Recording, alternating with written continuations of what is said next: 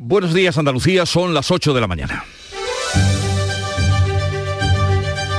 En Canal Sur Radio, La mañana de Andalucía con Jesús Vigorra.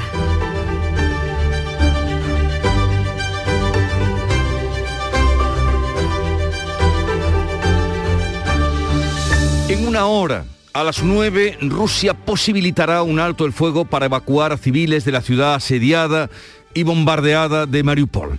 Ucrania confirma que las conversaciones diplomáticas se retoman este viernes por videoconferencia y el presidente Zelensky ha aceptado la invitación del Congreso de los Diputados español ante el que hablará por vía telemática el próximo martes.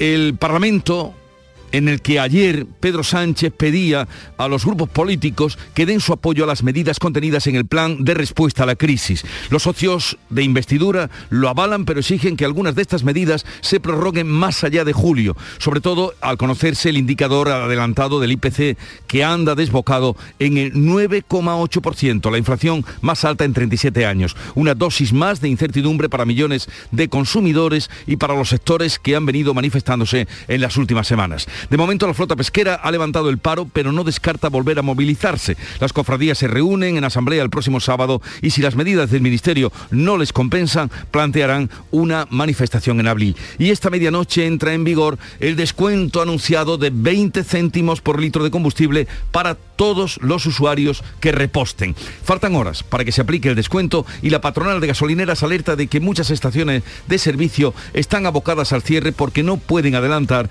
los costes de la rebaja durante un mes antes de recibir fondos. La mañana de Andalucía. Social Energy. La revolución solar ha llegado a Andalucía para ofrecerte la información del tiempo. Cielos con nubes hoy en Andalucía y con posibilidad de chubascos, sobre todo en las sierras del interior, que van a estar acompañados de tormentas por la tarde en la mitad oriental. No cambian las temperaturas mínimas en la vertiente atlántica, bajan en el resto de Andalucía. Sopla poniente fuerte con rachas muy fuertes en el litoral mediterráneo oriental. De hecho, está en activo el aviso naranja por vientos y oleaje en Granada y en Almería. Con Social Energy, di no a la subida de la luz y ahorra hasta un 70% en tu factura con nuestras soluciones fotovoltaicas. Aprovecha las subvenciones de Andalucía y pide cita al 955 44 11 11 o en socialenergy.es. Solo primeras marcas y hasta 25 años de garantía. La revolución solar es Social Energy. Y a esta vamos a conocer el estado de las carreteras en Andalucía para que ustedes estén informados. Conectamos con la Dirección General de Tráfico, nos atiende Alfonso Martínez, buenos días. Buenos días, hasta ahora en la red de carreteras de Andalucía les vamos a pedir precaución en Córdoba, hay tráfico lento en la 4, en el Arcángel, dirección Madrid, también en Málaga, dificultades en la 7, en Benagalbón y la Cala del Moral en sentido Cádiz. Y tengan especial precaución en la provincia de Sevilla, hay circulación lenta en la 49 entre Camas y Bormujos en dirección a la capital hispalense y por eh, un alcance también tengan precaución en la 92 en Osuna en sentido Granada que continúa cortado el carril en derecho. En la ronda S30 hay dificultades en varios tramos, entre ellos en el puente del Centenario en ambos sentidos. En el resto de la red de carreteras de Andalucía también les recordamos que por nieve continúa intransitable en Granada la 395 en Sierra Nevada del kilómetro 32 al 39.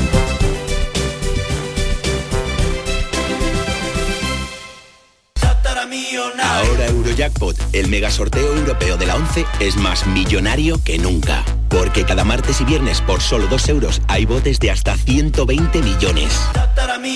Y tan tataramillonario, porque si te toca el Eurojackpot, no solo te haces millonario tú, también tus hijos, y los hijos de tus hijos, y los hijos de los hijos de tus hijos. Compra ya tu Eurojackpot de la 11. Millonario por los siglos de los siglos. A todos los que jugáis a la 11, bien jugado. Juega responsablemente y solo si eres mayor de edad. La mañana de Andalucía con Jesús Bigorra. Noticias. Desde hoy habrá pescado en todas las lonjas de Andalucía. Los primeros barcos salieron a faenar en la tarde de ayer en Almería y esta madrugada han salido a faenar desde todos los puertos andaluces. Beatriz Galeano. La lonja de pescadores de Almería cobraba ya vida con la llegada este miércoles por la tarde de los primeros barcos que faenaban más lejos de la costa. El pescado ha empezado ya a venderse en el barrio de pescadería, donde vive la mayor parte de los armadores. Hay género fresco tras el paro del sector que ha durado 10 días.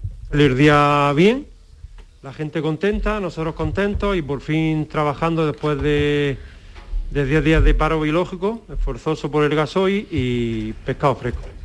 Los pescadores sonubenses retoman hoy su actividad y van a hacerlo en la tarde de ayer, pero las fuertes rachas de viento se lo impidieron. Eso sí, anuncian movilizaciones porque las ayudas ofrecidas por el gobierno aseguran no son suficientes. Alonso Abreu es presidente de los armadores de Punta del Moral en Ayamonte cuanto salgamos, comprobemos cómo está el mercado, veamos que, que todos los barcos saliendo a la vez no seamos rentables y, y van a empezar, vamos a empezar a parar poco a poco.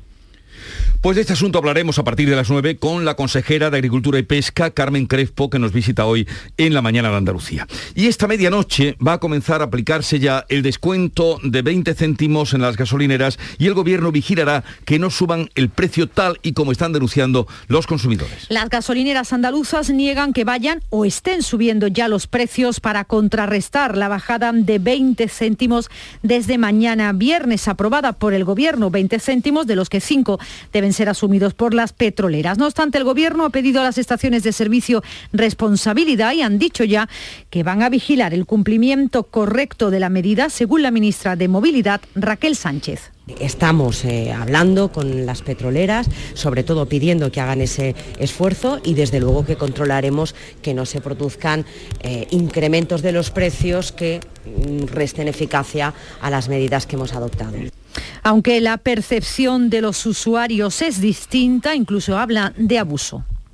Un abuso, esto es el precio del combustible, así no se puede, no se puede funcionar. Me ha cogido con, con gasolina para poder aguantar, vamos. Sí, si no tendría que echarnos, pero echaría 10 euros, vamos. El Gobierno ha optado por la subvención en lugar de bajar impuestos. Esto hace que las pequeñas gasolineras cobren 20 céntimos menos por litro y después deben esperar a que el Gobierno se lo abone. Pero muchas pequeñas gasolineras denuncian que no podrán resistir mientras esperan el retorno de esa subvención por parte del Gobierno. Lo ha dicho aquí en el Mirador de Andalucía Antonio Felices, presidente de la Federación Andaluza de Estaciones de Servicio. Nosotros somos pequeñas empresas empresas familiares y empresas que no podemos soportar esa bonificación. Si usted quiere bonificar esos 20 céntimos al consumidor, perfecto. Pero adelántenos usted esa liquidez, porque si no, no podemos hacerlo. Y los técnicos del Ministerio de Hacienda, Gesta, calculan que la rebaja del carburante entre abril y junio para todos los ciudadanos que ha planteado el Gobierno dentro del plan de respuesta al impacto de la guerra de Ucrania tendrá un coste para el Estado de 1.420 millones de euros y de 473 millones para las petroleras. Está con nosotros José María Mollinedo, secretario general de Gesta, colectivo de técnicos del Ministerio de Hacienda. Buenos días, señor Mollinedo. Buenos días. A ver, lo primero, eh, ¿cómo se va a hacer esa devolución por parte de Hacienda a las gasolineras que andan eh, bastante contrariadas y perdidas también en cómo se va a articular esa devolución que ellos tienen que adelantar?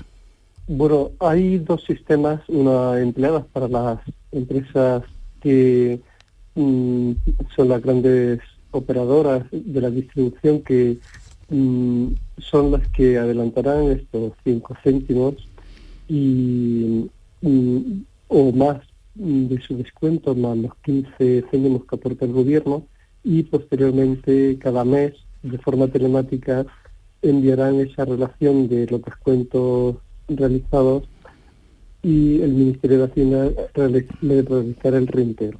Y para aquellas pequeñas mm, compañías distribuidoras mm, esas pequeñas gasolineras independientes, pues se ha establecido un, procedimiento para que puedan solicitar un adelanto de, eh, de esa devolución eh, de esos 15 céntimos que corresponde al Estado para que ellos puedan contar con esa liquidez de la que ahora el presidente de esta asociación andaluza pues se quejaba. Este es un sistema que se ha diseñado precisamente pues para evitar que mm, estas pequeñas estaciones de servicio independientes pues no puedan acogerse a esta, a esta, a esta medida que ha diseñado el gobierno. Ya. Entonces, no, he entendido que podrán solicitar un adelanto eh, de ese dinero las gasolineras. Sí, en función de lo que han vendido en los tres últimos meses del ejercicio pasado. ¿Y en cuánto tiempo se le reintegraría ese adelanto? No, no, eso en cuanto lo solicite se le produce esa, ese adelanto eh, y eh, no tardará más de 15 días desde que lo soliciten, con lo cual el día 15 de abril tendría a su disposición ese, esta, este, este importe en mm. su mano. Eh, cada mes, si lo realiza con tiempo suficiente, pues tendrán ese pago a primero del mes siguiente. Mm. ¿Ustedes han calculado eh, lo que tendrán que desembolsar las gasolineras? Sí, hemos hecho una estimación del impacto de esta medida que como mínimo podría suponer para los, ciudadanos en Andalucía unos 307 millones de euros.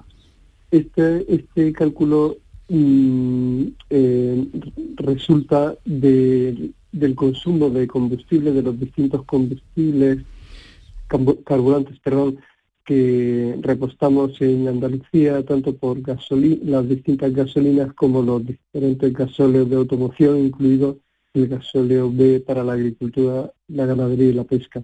Y estaríamos hablando, si se mantuviese este, este, este nivel de consumo en estos tres meses del año, de, esta, de este ahorro que necesitamos, de los cuales casi 77 millones como mínimo lo aportarían las gasolineras, salvo que hicieran descuentos superiores, como algunas de las grandes compañías que están eh, adelantando, y 230 eh, millones lo estaría asumiendo el Estado por los consumos de Andalucía. Eh, a ver, y, con todo esto que usted me explica, ¿no hubiera sido, mm, ustedes saben más, más operativo bajar el IVA? Bueno, el IVA no es posible bajarlo mientras no haya un acuerdo europeo en este sentido, porque tanto el impuesto del valor añadido como los impuestos especiales, entre los que se encuentran los impuestos a gasolinas y gasóleos, eh, se rigen mediante una de forma armonizada en Europa mediante las respectivas directivas y en sus anexos se establecen las condiciones y los niveles mínimos de tributación.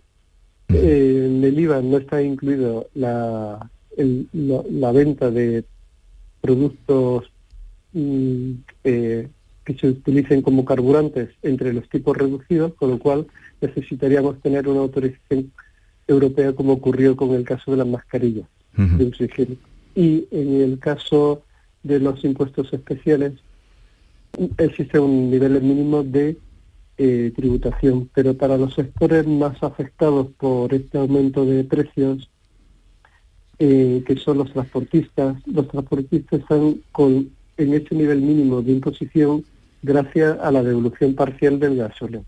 Con los 4,9 eh, céntimos por litro de gasóleo que ellos repostan, que se les devuelve por cada uno de ellos, pues están en ese mínimo de 33 céntimos por litro de gasolina. En el caso de los agricultores y ganaderos, pues están solamente a un céntimo, poco mm, la diferencia de un céntimo respecto de la tributación mínima que, que, tiene ese gasóleo bonificado. Con lo cual, esos dos sectores, hmm. agricultores, ganaderos y transportistas, mm, eh, existe o no existe margen o no existe un gran margen para la rebaja de su precio de su combustible, más que esta medida que se ha tomado ya no solo para estos sectores, sino para todos los ciudadanos en general. Pues José María Mollinedo, secretario general de Gesta, colectivo de técnicos del Ministerio de Hacienda, gracias por estar con nosotros. Un saludo y buenos días. Igualmente, buenos días. Bien, ya han oído eh, con respecto a las gasolineras que eh, estaban reclamando que en 15 días podrían tener ese adelanto de dinero si lo solicitan y está además calculado el dinero que supondría 307 millones, ha dicho en Andalucía. Vamos con otro asunto, ya que estamos hablando de precios. La inflación ha escalado casi al 10% en marzo por la subida de los precios de la luz, los carburantes y los alimentos. El gobierno acusa de la escalada de precios a la crisis energética derivada de la guerra de Ucrania, aunque los creen que no es solo por esta causa. La inflación se ha situado exactamente en el 9,8% según el indicador adelantado del IPC, es la más alta en 37 años. Los ciudadanos ya lo notan en la cesta de la compra. Estoy con una angustia porque es que no sé si me va a llegar para la comida. Los precios han subido una barbaridad, ¿sabes? La gente en vez de pedirte pues un kilo o dos kilos como se llevan con anterioridad, pues lo que hacen es que te piden la mitad o incluso que prescinden de ese producto. Ellos están comprando, pero nosotros también hemos comprado antes. Cambiado algunas cosas al doble. Pero los sueldos no lo suben. En solo un mes los precios han subido el 3%, una situación que no se veía desde hace 20 años. El profesor de Economía de la Universidad de Sevilla, Rafael Salgueiro, apunta a que esta subida no se puede achacar solo a la invasión Rusia, de Rusia a Ucrania. La guerra ha añadido algo, un efecto persistente. Vale que se sumen subidas de precios de los alimentos en el último mes debido a la huelga del, del transporte, ¿no? Y entre otros pone de manifiesto que la abundancia de dinero nunca es buena. La sesión de control al Ejecutivo celebrada en la tarde de este miércoles ha girado principalmente en torno a las medidas de choque del Gobierno para frenar la sangría económica. Sánchez la sigue atribuyendo en un 70% a la guerra y para las que pide la unidad de la Cámara. No acepta la petición de bajada de impuestos eh, que hace el Partido Popular. Y mientras tanto sigue el paro convocado, paro nacional indefinido por la plataforma en defensa del transporte, aunque sí ha perdido intensidad. En la tarde de ayer se concentraban en los alrededores del puerto de Cádiz los camioneros, la Policía Nacional impidió que los piquetes pudieran evitar la entrada y salida de camiones que sí que querían trabajar. Los efectos de este paro todavía paralizan actividades económicas como por ejemplo la exportación de la aceituna de mesa. El presidente de la Asociación de Exportadores, Antonio de Mora, ha explicado que los contenedores siguen llenos y los camiones parados que los contenedores lógicamente están cargados, están en los puertos cargados, habría que enviarlos, vendrían vacíos, entonces se podrían cargar en las empresas, es decir, que volver a, a poner en marcha el engranaje lleva su tiempo, pero no estamos ni en eso. Por cierto, que los comercios podrán limitar el número de artículos por comprador siempre que concurran circunstancias especiales como las vividas con estos paros. Se recoge en el Real Decreto del Plan Nacional de Respuesta a la Guerra en Ucrania, que ya está publicado en el BOE. Consecuencias también en Córdoba, en las empresas de frío industrial. De los 3.000 trabajadores de este sector en la provincia, solo están trabajando alrededor de 200, fíjense, de 3.200. La actividad está actualmente al 30%. Antonio Postigo, Córdoba. Aunque la mayoría de los transportistas están volviendo al trabajo, el sector asegura que el daño ya está hecho y que son muchas las empresas que han tenido que parar y que tendrán que pasar como mínimo dos semanas para recuperar la normalidad. Manel Servián es el gerente de AFAR, la Asociación de Fabricantes de Refrigeración en Córdoba. Hasta que no recibamos todos los suministros que se han ido agotando, eh, digamos, para poder fabricar, eh, como esto es un reloj y cuando falta una pieza pues no funciona, pues cuando tengamos todas las piezas que hemos ido consumiendo sin transporte, empezaremos a trabajar normalmente. Es decir, la empresa que, que, haya cerrado esta semana, pues no va a abrirla hasta la semana que viene, o abrirá la semana que viene a mediados o a finales, pero antes no va a hacerlo. Además de paralizar la actividad, Jesús, son muchas las empresas cordobesas que han perdido clientes, dicen sobre todo fuera de nuestro país. Pues vámonos a otro punto de la provincia de Córdoba, en este caso al norte, donde está eh, ubicada la COBA, Cooperativa Ganadera Andaluza del Valle de los Pedroches, y hablamos con su presidente, Ricardo Delgado. Buenos días, presidente. Muy buenos días, Jesús. ¿Cómo les ha afectado a ustedes al sector de producción que tienen, producción de lácteos, producción de piensos y también al sector de la comercialización, la, la huelga o paro del, transporte? Pues claro, no estamos en una burbuja ni mucho menos y nos ha afectado sin duda. Hemos conseguido, ¿eh? tengo que, eh, respetando las reivindicaciones indudablemente, entendemos en todos los sectores, lo estamos pasando mal, pero hay que respetar también el derecho a los que quieren trabajar y sobre todo para unos servicios mínimos, ¿no? Pues yo debería agradecer a, nuestros transportistas el compromiso que han tenido a la, a la, Guardia Civil, a la subdelegación del gobierno, que ha permitido con convoyes, pues, como hemos priorizado, ¿no? Traer materias primas agrarias, cereales, soja, de los puertos para seguir elaborando pienso y alimentar el ganado, porque eso era nuestra prioridad. Sin alimento el ganado, pues lo liábamos, ¿no? Hemos podido recoger la leche cada día y llevar la alimentación a las vacas lecheras, pues también cada día. Eh, ahí no ha habido ningún problema, sí que lo ha habido para, para traer, como digo, pues materias primas agrarias sobre todo, y ahí es donde pusimos el foco y donde hemos recibido una serie de apoyos para, para al menos traer algo, ¿no? Llegan cada día a nuestra fábrica 80 camiones de materias primas, pues han estado viniendo, un día venido 9, otro día 36, 50, 50 y tantos, en fin, mm, algo no hemos podido hacer, pero indudablemente eh, nos costará llegar a la normalidad. Pero aún así, a esa proporción que usted nos da y que cada uno puede calcular, de entrar 80 camiones cada día, nos dice a 7, 9 que han podido llegar en lo más duro del paro, han tenido eh, desabastecimiento para, eh, por ejemplo, los piensos para los animales, dice usted que para la recogida de leche no, ¿han tenido, algún, han tenido que parar alguna línea de producción?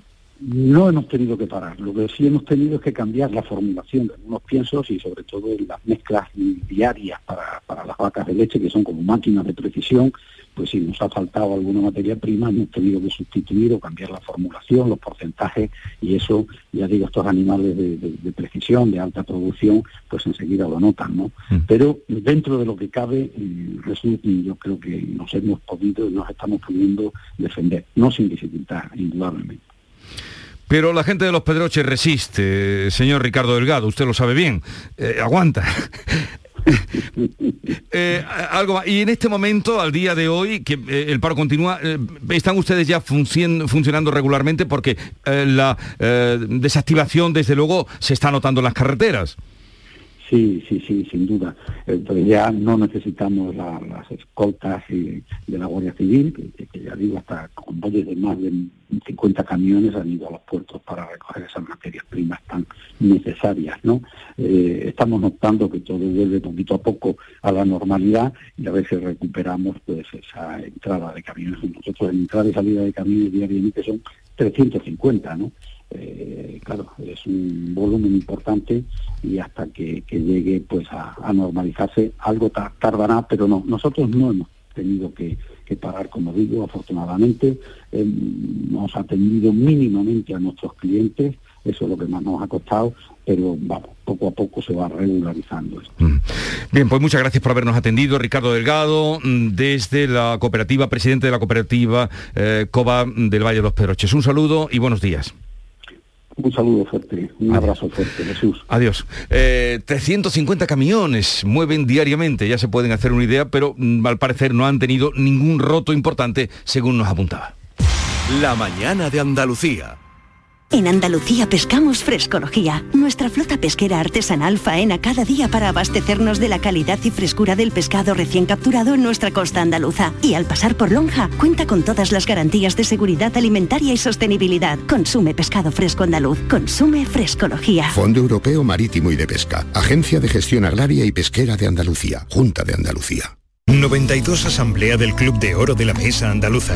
Días 3 y 4 de abril en el restaurante Jardines Las Conchas, en la ciudad de Baza, Granada. El Club de Oro de la Mesa Andaluza es una de las más importantes asociaciones de restaurantes en Andalucía. Un colectivo con 24 de los mejores establecimientos andaluces, de sobrado prestigio, repartidos por las 8 provincias. Infórmese en comarrestaurantes.com. Buenos días. En el sorteo del cupón diario celebrado ayer, el número premiado ha sido 84.790 84790. Asimismo, el número de serie correspondiente a la paga, premiado con 3.000 euros al mes durante 25 años, ha sido 48048. Hoy, como cada día, hay un vendedor muy cerca de ti repartiendo ilusión. Disfruta del día y recuerda, con los sorteos de la 11, la ilusión se cumple. La mañana de Andalucía con Jesús Vigorra. Noticias. Unicaja Banco celebra este jueves su Junta General Ordinaria de Accionistas que debe dar el visto bueno a la renovación parcial del Consejo de Administración de la entidad. También se va a celebrar una reunión extraordinaria de la Fundación Unicaja, María Ibáñez. Así es, el tema estrella esta mañana que se va a abordar en la Junta General será la elección de nuevos consejeros. Cuatro de ellos son afines a la antigua Liberbank y a Braulio Medel. Su entrada podría alterar con su posicionamiento el reparto de poder interno pactado en la fusión y que dio la mayoría a la antigua Unicaja. De ahí la importancia de esta eh, reunión de esta mañana. Pedro Moreno Brenes, que es promotor de la plataforma Salvemos Unicaja, ha afirmado que hoy es un día decisivo y pide a Braulio Medel que dimita. Yo ojalá, ojalá, como digo, le quedara un gramo de dignidad a, a, los, cuatro, a los cuatro consejeros que ahora mismo eh, han actuado como lacayos de Medel y de Menendez y no aceptaran el cargo, porque lo que es obvio es que Medel tiene los descontados. Si le quedara un gramo de dignidad, dimitiría. Este mediodía se va a celebrar en Antequera además otra reunión, la del patronato de la Fundación, en la que se va a abordar la idoneidad de la continuidad de Braulio Medel, toda vez que se cuestiona su gobernanza en la entidad. Desde el Ministerio de Economía ya se ha pedido pues, que se audite la actuación de Braulio Medel al frente de Única. Navantia entrega en el astillero de San Fernando la primera de las cinco corbetas construidas en la bahía de Cádiz para Arabia Saudí. Salud votaron. Un hito histórico, así lo consideran la compañía y los trabajadores que destacan que en ningún otro astillero se ha trabajado a la vez en cinco barcos con este nivel de complejidad. La primera corbeta es la Al Jubail con una eslora de 104 metros, una manga de 14 y capacidad para 102 personas. Jesús Peralta es el presidente del comité de empresa de Navantia San Fernando. Tenemos por ahí muchas ofertas abiertas, incluso en el mismo Arabia Saudí, en Marruecos, en Irak, que bueno, que es un barco, la verdad que es envidiable, porque es un barco, los sistemas de combate, los sistemas de comunicaciones, sistema de control de plataformas, ahora mismo es el último grito, y además que bueno, después de las pruebas hechas, pues ha funcionado todo al 100%, que ojalá, y vamos a ser optimistas, se firmen muchos más contratos. Los otros cuatro barcos acordados con la Marina Árabe ya han sido votados y se entregarán de aquí a 2024. Ya lo habían anunciado los sindicatos, ahora lo ha hecho oficial la empresa. El proyecto Fondo de Barril de CEPSA no se hará finalmente en el campo de Gibraltar. La presión contraria al proyecto y el cambio de planteamiento de la multinacional, centrada en impulsar energías limpias, están detrás de esta decisión, Fermín Soto. Bueno, pues este proyecto que consistía en la producción de fuel oil con menos azufre y menos contaminantes tenía una inversión estimada de unos mil millones de euros y preveía la creación de 3.500 puestos de trabajo. Desde los sindicatos, después de este parapalo, piden ahora que se acelere la instalación de futuros proyectos que puedan llegar aquí al campo de Gibraltar. José Manuel Rodríguez Saucedo, UGT. Todos los proyectos que van a venir a la zona que tengan agilidad burocrática en las administraciones, cumpliendo, como no podía ser de otra manera, con los plazos legales establecidos. Un niño recién nacido es abandonado en la escalera de un edificio de Huelva. La policía busca a los padres y la Junta intenta localizar a una familia que se pueda hacer cargo de este bebé. Sonia Vela. El bebé es un varón y cuando lo encontraron tenía aún el cordón umbilical y unas 12 horas de vida. Susana García trabaja en la gestoría de un edificio de la calle Rico, en pleno centro de Huelva, en cuyo rellano alguien lo dejó abandonado. Yo lo estuve así mirando, tenía buen color y lo único, eso sí, que le, vi que tenía todavía el cordoncito. Paraba de llorar, en el momento en que lo cogí, la verdad que el bebé se calmó. Estaba solamente con una, con una mantita, pero bueno, la verdad que yo que sé, yo como soy madre, pues tenía buen color, el, lo único que habría sido un poquito la boquita, ¿no? Como si tuviera mucha hambre. El Ministerio de Asuntos Exteriores... se encuentra... Perdón. Eh, el Ministerio de Asuntos Exteriores, José Manuel Álvarez, viaja mañana viernes a Rabat. Es la primera reunión tras el cambio de la política española con respecto al Sáhara. Un cambio que no ha contado con el apoyo de ninguno de los grupos del Congreso en la comparecencia de ayer de Pedro Sánchez. Salvo el Partido Socialista, ningún partido apoya el giro en la política sobre el conflicto con Marruecos. También de lo internacional, el presidente de Ucrania va a comparecer el próximo martes por videoconferencia ante el Pleno del Congreso Español. Volodymyr Zelensky ya ha intervenido en sesiones plenarias en Alemania, Francia, Italia o Reino Unido. La locución va a durar 30 minutos, lo confirmaba la presidenta de la Cámara Baja, Merichel Batet. Finalmente me han confirmado el día y la hora en la que el presidente Zelensky podrá comparecer ante el Pleno del Congreso de los Diputados. Eh, será el, el día martes 5 de abril a las 4 de la tarde. En cuanto a la evolución de la guerra, Rusia ha anunciado un alto al fuego que va a comenzar dentro de media hora a las 9 de la mañana para evacuar a los civiles que todavía permanecen en la ciudad de Mariupol. Abrirá un corredor humanitario con la colaboración de ACNUR y Cruz Roja. Por lo demás, Rusia no ha cumplido, no ha retirado sus tropas y no han cesado los combates en la capital, Kiev, y en la ciudad de Chernigov, pese a haberse comprometido a ello. El presidente Volodymyr Zelensky esta noche su total desconfianza hacia el Kremlin y la Casa Blanca, un último apunte, y el Pentágono dicen esta noche que los asesores de Putin lo tienen desinformado. Pues llegamos así a las ocho y media de la mañana, luego vendrá la tertulia y a partir de las nueve estará en el programa la consejera de Agricultura y Pesca de la Junta de Andalucía, Carmen Crespo.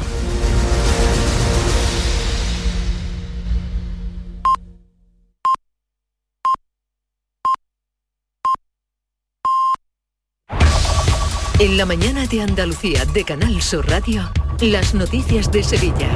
Con Pilar González. Buenos días. Sigue cortado el carril derecho de la A92 a la altura de Osuna, sentido Málaga, por un camión que volcaba ayer tarde. El vehículo está en el Arcén. Se espera que esta mañana una grúa lo retire. En el Centenario hay tres kilómetros de retenciones en ambos sentidos. En la A49, uno en la entrada a Sevilla y uno también por el patrocinio. Dos kilómetros en el nudo de la Gota de Leche, sentido Ronda Urbana Norte, donde el tráfico es intenso en ambos sentidos. Intenso también en la entrada a la ciudad por el Alamillo, Avenida Juan Pablo II y Puente de las Delicias, Avenida de la Palmera, Avenida de la Paz, Avenida de María Luisa, sentido Marineros Voluntarios y también en la Avenida de Andalucía, sentido Ronda del Tamarguillo. En cuanto al tiempo, tenemos intervalos de nubes con chubascos más intensos en la sierra y por la mañana se aclara por la tarde. Viento del oeste. La máxima prevista es de 18 grados en Morón, 20 en Écija, Lebrija y Sevilla. A esta hora 13 grados en la capital.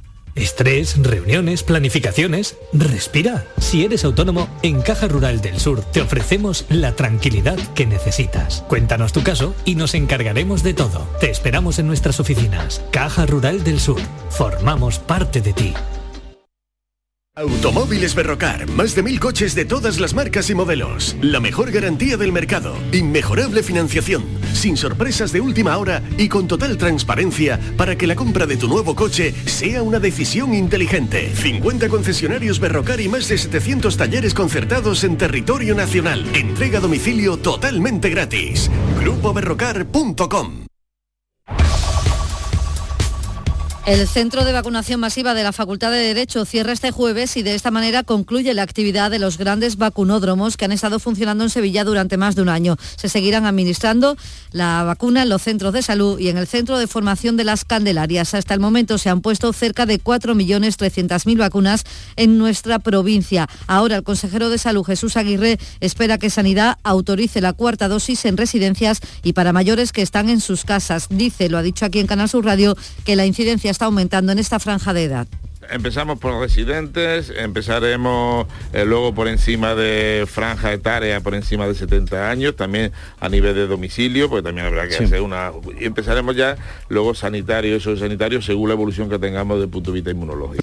La actividad de las principales industrias de la aceituna de mesa sigue paralizada por la huelga de transporte a pesar de que esta está perdiendo intensidad. El presidente de la Asociación de Exportadores, Antonio de Mora, ha explicado en Canal Sur Radio que los contenedores siguen llenos y los camiones parados. Que los contenedores lógicamente están cargados, están en los puertos cargados, habría que enviarlos, vendrían vacíos, entonces se podrían cargar en las empresas, es decir, que volver a, poner en marcha el engranaje lleva su tiempo, pero no estamos ni en eso. El presidente de los caseteros de Andalucía, David González, anuncia hoy medidas ante la feria de abril. Ya saben que tienen problemas para encontrar trabajadores y también por la prolongación de las jornadas laborales. La periodista de Canal Sur Radio, Araceli Limón, pregonó anoche la Semana Santa de Triana en la Basílica del Cachorro, un pregón que comenzó recordando a los que se fueron en esta pandemia, pero mirando al futuro que representan los niños. Un pregón cargado de fe en el que hizo varias referencias a sus compañeros del llamador, en el que se detuvo en los rincones de Triana y también en la obra social de las hermandades y ahí pidió por el fin de la guerra. Esta noche pedimos la solución a una guerra injusta y estúpida. Pedimos por el fin de una sin razón que nos abruma y que nos oprime el corazón. Y rezamos por los miles de desplazados, por las miles de personas que han tenido que huir de su tierra, romper sus familias buscando un futuro para sus hijos. Sevilla, Triana y sus hermandades están con ellos. En Morón de la Frontera, hoy la ministra de Defensa, Margarita Robles, en la base aérea va a agradecer a los militares del Ejército del Aire la preparación, el trabajo que han hecho para el cargamento de ayuda a Ucrania. Vamos con el deporte. Nuria Gaciño, buenos días. Buenos días. El Sevilla espera hoy la llegada del guardameta Bono, que sufrió un traumatismo leve en el partido que jugó con su selección con Marruecos. Tuvo que pasar la noche en observación, pero afortunadamente está bien, aunque hoy el equipo médico del Sevilla tendrá que determinar si está en condiciones para el partido del domingo ante el Barça. El que no estará es Fernando, que pasa por el quirófano hoy para resolver sus problemas de tobillo. En el Betis, que el domingo recibe a Osasuna, pendientes también de la final de Copa, hoy se cierra el plazo de preinscripción para la solicitud de entradas. Y la Diputación celebra hoy pleno ordinario que arranca con la declaración institucional de apoyo a la candidatura de Carmona a Patrimonio Mundial de la UNESCO. Se abordará también el futuro del Hospital de San Juan de Dios de Bormujos. A esta hora 10 grados en la Puebla de los Infantes, 11 en Fuentes de Andalucía, 8 en Albaida, 13 grados en Sevilla.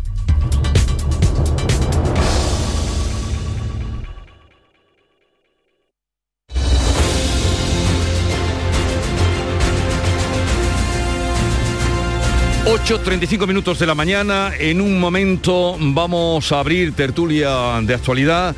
Hoy con Silvia Moreno, con María Orriols y con Antonio Suárez Candilejo.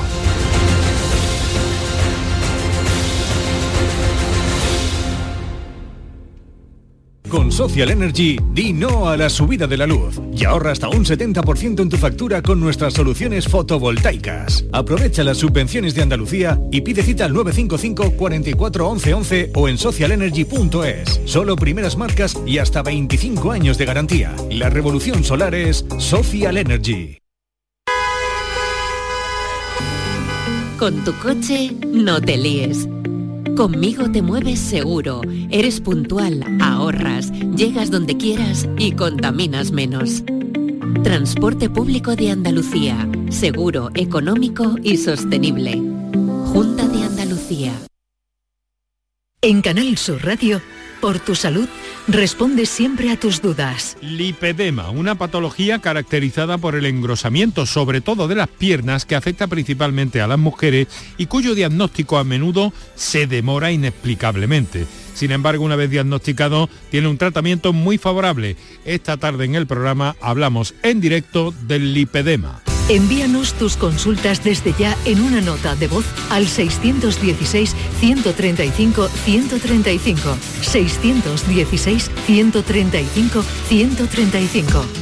Por tu salud, de lunes a viernes, desde las 6 de la tarde, con Enrique Jesús Moreno. Súmate a Canal Sur Radio, la radio de Andalucía. Para todos a los que les gusta estar juntos. ¡Vamos todos a la playa! Y no dejar a nadie atrás, del 28 de marzo al 2 de abril, celebramos los Jogger Days. Ven con tu familia a la red Dacia y descubre el nuevo Dacia Jogger con hasta 7 plazas. No te lo pierdas. Te esperamos en la red Dacia de Andalucía. Sofía, ¿sabes que el curso que viene empieza el cole de mayores? ¿Estás contenta? Sí, papi, ya soy grande. Del 1 al 31 de marzo está abierto el plazo de escolarización para el curso 2022-2023 de segundo ciclo de educación infantil, primaria, ESO, bachillerato y educación especial. Seguimos avanzando en el compromiso por una educación de calidad. Por eso puedes confiar en la educación de Andalucía. Infórmate en el portal de la escolarización y en la APP y Escolariza, Junta de Andalucía. Buenos días. En los tres sorteos del triplex de la 11 de ayer, los números premiados han sido 556, 158 y 163. No olvides que comprando Lotería de la 11 colaboras con una gran labor social. Pídele el triplex de la 11 a tu vendedor, también en puntos de venta autorizados o en juegos11.es. En la 11 nos mueve tu ilusión. Que tengas un gran día.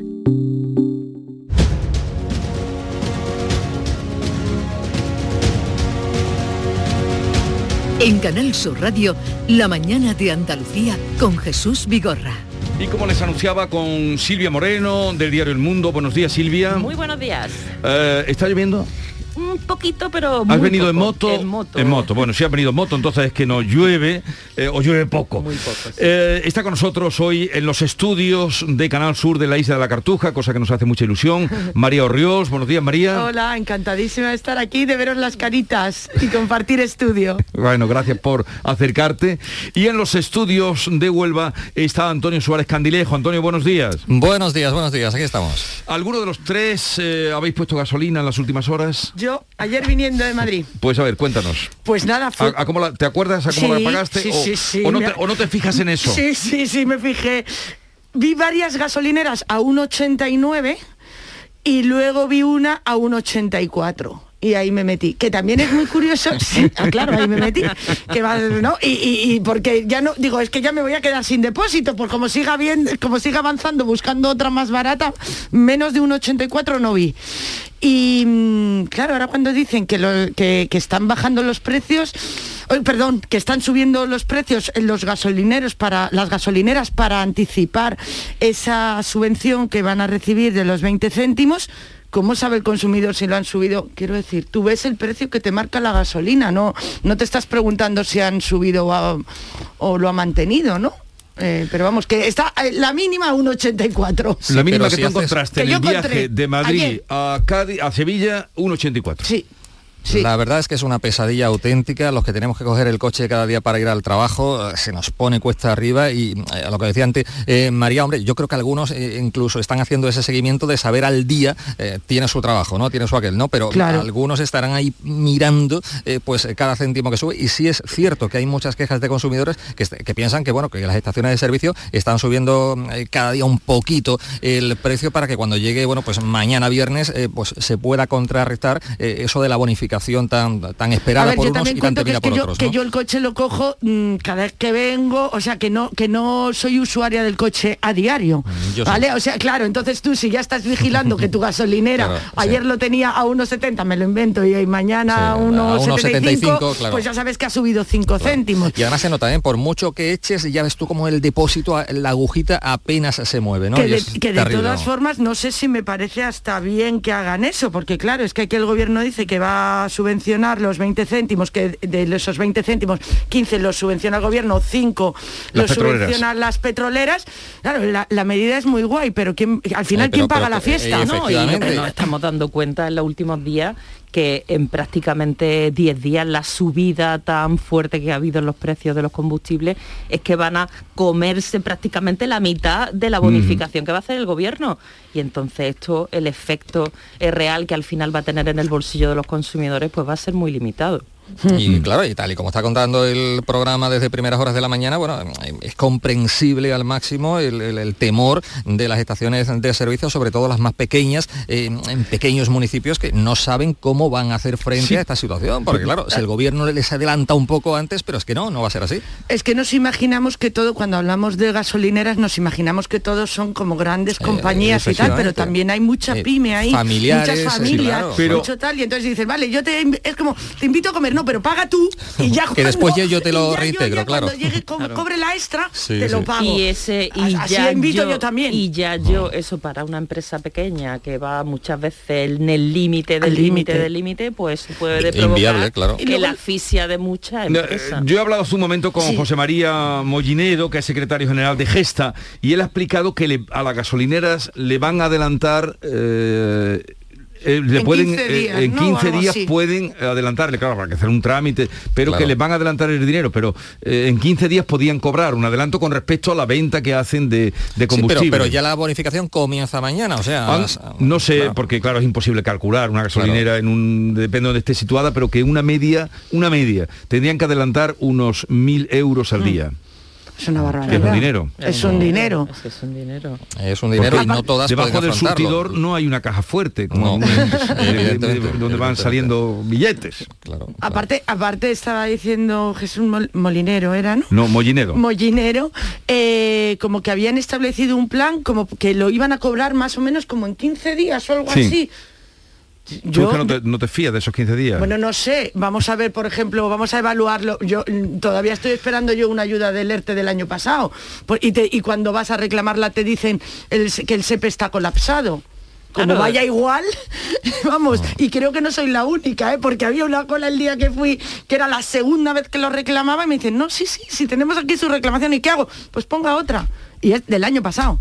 Entonces, eso... Son medidas necesarias, evidentemente, que como estamos hartos de, de escuchar y decir, eh, llegan quizás eh, algo tarde, pero necesarias, no podíamos seguir así. Pero ahora lo que cabe preguntarse también de qué forma y cómo vamos a pagar todo lo que el gobierno ha anunciado, porque claro, mm, eh, y no debe ser fácil, no debe ser fácil hacer frente a una inflación desbocada al 10% como estamos eh, sabiendo, la, la cota más alta en casi 40 años, no debe ser fácil encontrar soluciones, pero bueno, si tenemos un gobierno es para que, Para que las intente, busque. claro, buscar soluciones y no crear más problemas o permanecer un poco de perfil ante esta situación. Yo creo que la situación es dramática, eh, todos lo sabemos, eh, pero bueno, y habrá que ver después, porque claro, son medidas que es- estarán en vigor hasta el próximo mes de junio. A partir de ahí, ¿cómo se va a pagar todo lo que el gobierno ha anunciado? Entre ellos, bueno, pues eh, entre los- las medidas, estas bonificaciones y tal, ¿no? Yo creo que la situación es un poco pre- preocupante, ¿no? ¿no? Y en el caso concreto de la, de la gasolinera, que también hay que darle un margen de confianza al gobierno. Es verdad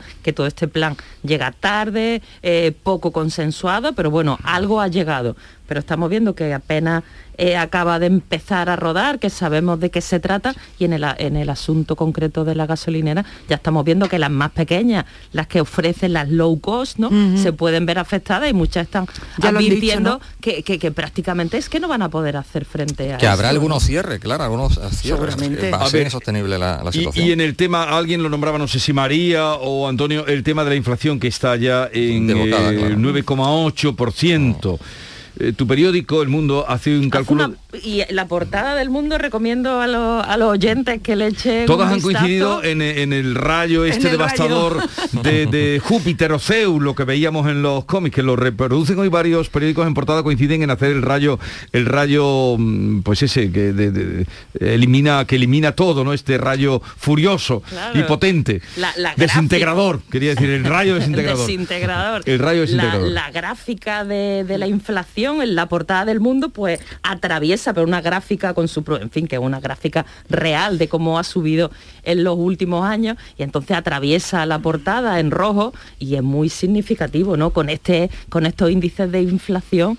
eh, es que esto lo, estamos notando cada día que mientras los sueldos siguen estancados, muchos han bajado en los últimos años, vemos que cada vez que quieres comprar algo te cuesta muchísimo más caro. La media es que eso es un 9,8%, es una Pero claro, es que no, no podíamos, a lo mejor es que vivimos, no podemos pensar en que una guerra como la que se está produciendo día 36, hoy es el Mm, día número 36, 36, ¿no? Eh, No nos puede afectar, eh, de alguna manera mm, tiene que afectarnos, aunque no sea la única causa, como están diciendo también los expertos. Pu- mm, se están en guerra ahí en Centro Europa y nosotros vamos a librarnos de todo. Sí, no, y las sanciones, ya también nos lo decían los expertos, ¿no? Que las sanciones a Rusia tienen una efecto coste para onda todos, claro. expansiva que de una manera u otra, pues en este mundo globalizado termina afectando de una manera u otra a todos los países. Sin embargo, por ejemplo, la escalada en los precios de la luz, por ejemplo, esto viene de mucho antes Claro, claro. de la guerra. Esto Sí.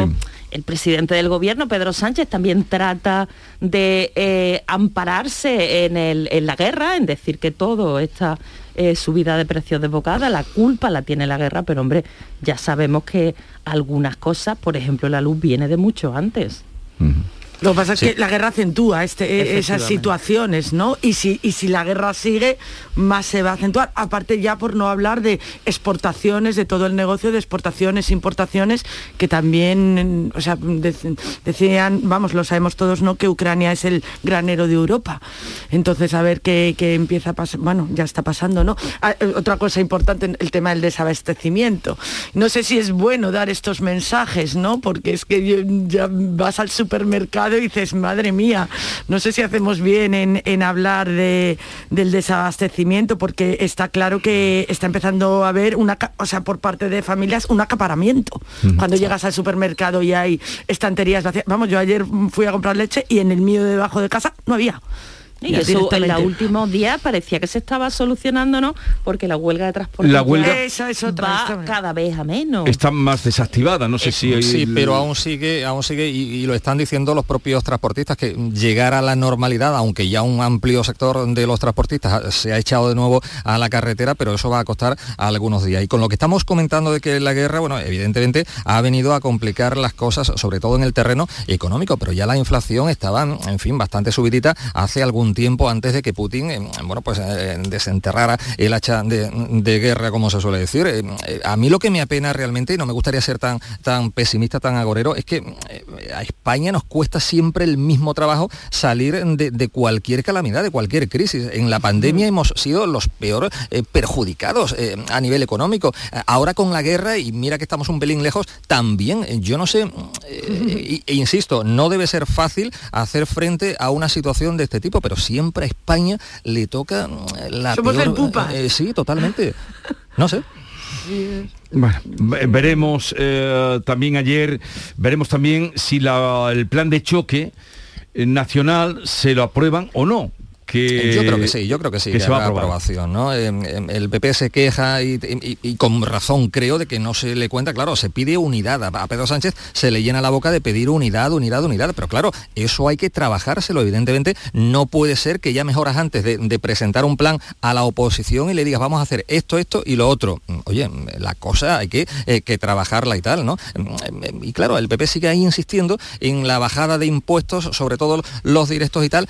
Eh, eh, claro, pero después, lo que decía anteriormente... Pero bajada de impuestos no, no ha hecho, que es lo que le están reclamando. Claro, por eso por los claro. acuerdos que, que tomó o por lo que le dijo que iba a hacer en, el, eh, en la jornada aquella, en el Congreso eh, o el encuentro de La Palma. En La Palma, efectivamente, hubo un acuerdo por unanimidad para que los impuestos se, se bajaran y ahora lo que le está reclamando es la oposición al gobierno, que Claro, en este claro. plan que ha presentado no hay ni la más mínimo atisbo de bajada de, impuestos. Entonces, a mí me da la sensación de que en estos días el gobierno va a intentar por lo menos que la oposición lo apoye de alguna manera. La situación es, es crítica y también yo entiendo que hay cierto margen, ¿no? El gobierno también anunció que en la tramitación pues habría cierto margen para eh, flexibilizar, ampliar y complementar algunas de las medidas, porque el, el plan efectivamente tiene muchos puntos, tiene muchas medidas y en la medida de lo posible quizá con el- la, la negociación parlamentaria con la oposición, pues esto pueda mejorarse. No sé si habrá eh, A, margen a de mí maniobra. me da miedo eh, si la inflación sigue desbocada. Yo no sé qué puede pasar con algún tipo de ayudas, como por ejemplo las que se anunciaron para los eh, jóvenes para fomentar la cultura y tal, o incluso si la cosa podría llegar hasta tal punto, ojalá toquemos madera y esperemos que no, eh, si las pensiones se podrían ver afectadas, porque la situación es terrible. En 10% eh, por ciento en 40 años, la cota más alta de la inflación en, en casi 40 años. ¿no? No, eh, 37, O Antonio. ¿no? bueno, 37, 37 años, No justamente. con- con- concretamente, Sí. exactamente. Sería el momento de, de a lo mejor, ¿no? Como comentaban ayer muchos analistas y demás, de hablar como de, eh, de los pactos, como se hizo en los pactos de Toledo, los pactos de la Moncloa, o sea, de a lo mejor de una- alguna unión entre todos, ¿no? O sea, que estuvieran ahí todos Y yo a creo que la cosa, yo creo que la cosa María podría cambiar a partir del próximo lunes. Yo creo que a lo mejor eh, el nuevo por qué el presidente, próximo pues- lunes? Pues, porque el presidente de, eh, el previsible nuevo presidente del Partido Popular, yo creo que eh, se le ve talante conciliador, tra- eh, talante negociador. Yo creo que posiblemente podríamos estar ante un nuevo pacto de Estado donde los partidos políticos diesen por una vez al menos eh, ejemplo de lo que puede ser, eh, en fin, remar todos en la misma dirección eh, para que sea la sociedad la que se vea beneficiada. Yo no sé, me da que, que sí, que puede haber un cambio de, de timón ahí, ¿no? Antonio eh, también ha cambiado, porque lo veo hoy muy conciliador. Eh, hay que serlo, hay que serlo. ¿Cómo lo veis vosotros? Puedes, eh, ya entramos eh, también en el Congreso que comienza mañana. Congreso Nacional del PP en Sevilla. Feijóo ha renunciado ya a, sus cargos. Eh, Y a ver la ejecutiva, porque tiene mucho interés, al menos para mí, eh, quién puede ser- quién- quiénes pueden ser los integrantes de la nueva ejecutiva nacional del Partido Popular. Sigue sonando el nombre de la, de la onubense, sanjuanera, por más señas, Fátima Báñez, que yo creo que también eh, fue una mujer criticada durante su estancia en el gobierno y tal, pero hizo cosas que ahora eh, muchos echan en falta, ¿no? Yo no sé si Fátima Báñez finalmente estará dentro de, de esa nueva cúpula directiva del Partido Popular, pero mm, a, a ver, eh, lo, lo conoceremos este fin de semana, ¿no? Claro, no, es lo que ocurre ocurra este fin de semana en Sevilla, ¿no? Cuando eh, Feijó eh, Mm. todo el partido lo aclame y lo entronice a la, a la cúpula de- del partido, pues bueno, lo que ocurra este fin de semana pues nos puede dar muchas pistas, ¿no? Claro. De por dónde va a ir la estrategia del PP en la oposición y si, como dice Antonio, va a haber un tono más conciliador, Más más de- moderado. más de acuerdo, más moderado, que, que aparentemente Feijó su, perfil eh, va más, por, va más por ahí, ¿no? Y eso marca distancias con la anterior dirección de Casado y, y Egea. Es que hace falta en esta situación eh, el talante eh, moderado, cercano, conciliador. Dejemos un poco ahora, aunque sea por unas cuantas semanas, dejemos a un lado la batalla electoral, que todavía falta eh, tiempo para las próximas citas con las urnas, tanto en Andalucía como en España. Y hombre, echemos una mano porque la situación, los ciudadanos lo estamos pidiendo a grito, ¿no? No, pero no, no, es verdad que Fijo es más moderado que toda la el de mm, que los anteriores, ¿no? De, de Gea y demás, eh, pero él también ya ha cambiado su tono, ¿eh? Eh, hombre, de- es él- él ha líder, eh, cambiado- eh, claro. O sea, yo mm, me puedo esperar alguna sorpresita, porque él ya ha cambiado también su tono moderado. Aún así, tal. aún así. Alguna puede dar. Y mm, por otro lado, o sea, sí que es verdad que él es gestor, ¿no? Él es más gestor y en el tema económico yo creo que él ahí sí puede aportar. También hay que esperar a ver con quién se rodea. Claro, claro, que yo creo que ahí a. Casado le faltaba también un poco rodearse de, ese, ti- de, ese- cintura, claro, de esa y- gente un poco más gestora, más pensando en la economía y demás. Y creo que ahora es el momento de buscar ese tipo de...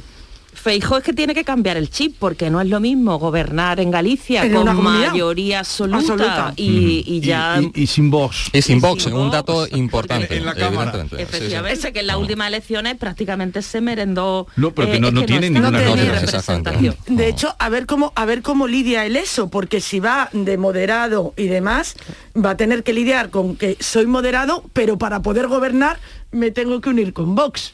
A ver eso cómo se lo comen también los, mm, los Ah, votantes. y las encuestas eh, ya, ayer se conocía una encuesta a nivel sí, el nacional que- tripartito, ¿no? Ya que- que, no somos bipartidistas, ¿no? No, y- O- sí, pero que ya dice que bueno, pues que el Partido Popular eh, remontaría un poco la situación anterior, ya se ven algunos puntos eh, por encima y eh, bueno, el bloque de la izquierda no tendría mayoría suficiente para, eh, para estar en el gobierno y además una- un dato importante es que tanto Yolanda Díaz como el propio Feijo son los líderes nacionales mejor valorados, ¿no?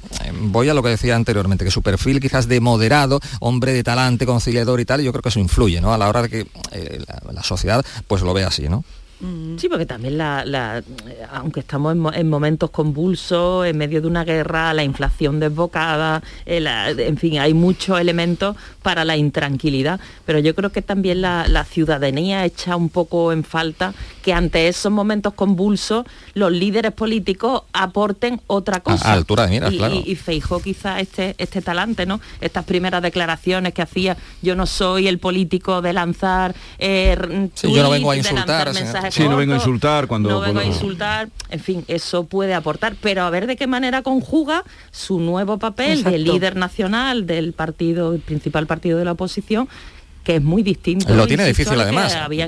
Lo, tiene difícil. Yo creo que hace bien, lógicamente, en, eh, renunciar a seguir presidiendo el PP gallego eh, porque tiene un trabajo importante, eh, en fin, intentando recomponer Además, es un que partido que, no olvidemos. hacerlo porque es claro, incompatible lo de claro. Sí, claro. tenía Y- que y- dejarlo. Claro, y hace tan solo unas semanas el partido se vio roto a pedazos, ¿no? Eh, por la crisis que todos conocemos entre Casado y Ayuso, ¿no? Eh, Mm. Yo creo que no va a tener contestación en este caso. Ya esa crisis parece que, eh, que se ha apagado, eh, pero eso costará un trabajo importante Bueno, Ayuso recomponer. está ahí siempre latente, ahí sí, está. bueno, a ver sí. el papel de Ayuso en el Claro, Congreso también va a ser Ya se lo fundamental, dijo- sí. Ya se lo dijo la última vez, ¿no? En Como- Granada, Sí, que ¿no? le dijo, aquí solo estamos todos soldados, pero ojito, ¿eh?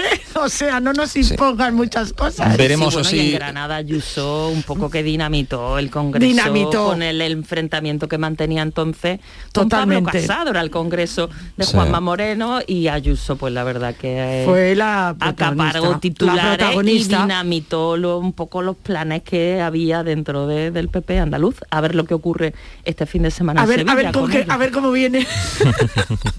A ver qué pasa, a ver qué No, pasa. y lo que ya lo que ya está claro porque yo eso eh, fui testigo y en fin también se ve en las imágenes que es que ella va como una estrella de rock Totalmente. cuando ella Sí, entró allí es al Totalmente. Congreso de al Palacio De Granada, Congreso Palacio de Congreso de Granada, Granada. Y todos los Sí, sí, allí sí. había eh, o sea militantes del PP los chavales de nuevas generaciones es que era todo el mundo haciéndose selfies Una con rock and roll ella, star total. aplaudiéndola y es que era muy llamativo ella levantaba pasiones Veremos qué pasa. Su entrada aquí, desde luego, mm, va a haber, eh, mm, va a estar mirada eh, y- Con lupa, y con lupa. expectante después de los también de los últimos eh, aquel- aquellos envíos, ¿no? Que han salido ahora esta semana. Ah, sí. Lo de no esperaba eso, ¿no? Era más eres duro. mala, persona, Eres mala persona. Pablo eres mala persona por la noche Me encanta. Son como niños, como niños. ¿Qué te, qué te encanta? Los culebrones estos. La, la marcha política. es que es un culebrón todo. Son como niños maleducados, vamos. Eh, ahora hablaremos de otros asuntos. En lo que no hubo, porque habéis dicho que, incluso Antonio, que está muy conciliador, que el PP apoyará el, el plan de choque nacional, eh, donde no hubo ningún acuerdo fue en lo tocante al tema del Sáhara, ¿eh? ni de propios ni de ajenos. Hombre, es que con ese explicación volantazo- que con ese dieron volan- sobre... yo no seguí el Congreso, por, lo que he leído esta mañana, ¿no? Pero con ese volantazo de Pedro Sánchez, se diga lo que se diga, mm, difícil eh, apoyarle, ¿no? Ahí están las hemerotecas para saber bueno, pues, que ha habido un giro total y absoluto y ante esa situación es muy difícil. eh, lo hemos comentado aquí en otras ocasiones y además la, eh, prensa ha jugado un papel decisivo en este caso para la oposición que se ha enterado, bueno, pues en, en fin, y que no se le ha consultado, no se ha consensuado, lo que decíamos anteriormente. Si usted pide mi apoyo, consúlteme o dígame antes para qué ese apoyo, ¿no? Eh, Yo creo que es marca de la casa, marca del gobierno central y, bueno, pues así le luce el, el pelo, ¿no? Claro, en, este caso Pedro Sánchez, que eh, con el plan de recuperación por la guerra sí que apelaba directamente a los partidos de la oposición para pedirles su apoyo, que arrimen el hombro, que sean eh, consecuentes con la situación que hay en el país. En el caso del Sáhara, casi no puede mandar ese mensaje porque dentro de su propio gobierno, en el Consejo de Ministros, sus socios eh, Unidas Podemos Claro, le han echado un rechazo, claro. monumental. Un momentito que llegamos a las 9 de la mañana.